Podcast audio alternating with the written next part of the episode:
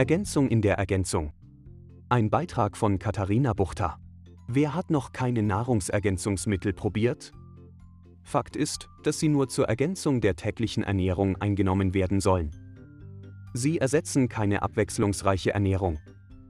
Ab wann ein Einsatz empfehlenswert ist, wird meist von Arzt oder Ärztin nach einer Blutabnahme mit diagnostiziertem Mangel festgelegt. Drogistinnen und Ernährungsfachkräfte dürfen ebenfalls im Bedarfsfall Empfehlungen aussprechen. Nahrungsergänzungsmittel auf gut Glück über einen längeren Zeitraum einzunehmen, ist nie eine gute Idee, da es bei bestimmten Vitaminen oder Mineralstoffen bei einer Überdosierung auch zu unerwünschten Nebenwirkungen kommen kann. Bestimmte Personengruppen sollten auf jeden Fall abklären lassen, ob eine Zufuhr von Nahrungsergänzungsmittel erforderlich ist. Dies bezieht sich in erster Linie auf Frauen mit Kinderwunsch, Schwangere und Stillende, Sportlerinnen, Veganerinnen, Personen mit einem sehr einseitigen Ernährungsstil. Einer der wichtigsten Checks beim Kauf eines Nahrungsergänzungsmittels ist die Vertrauenswürdigkeit des Produkts. Es sollte jedenfalls verpackt sein, alles andere wäre durchaus bedenklich und etwas fahrlässig. Darüber hinaus sollte es nicht als Heil- oder Wundermittel deklariert werden.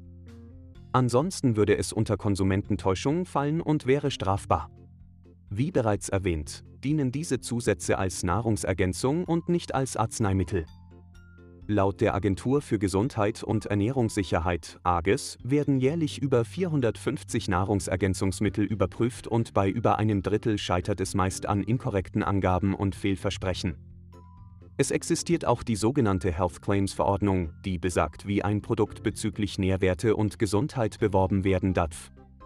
Bei bestehender Unsicherheit ist es immer ratsam, sich eine Fachexpertise bei bereits erwähntem Personal einzuholen.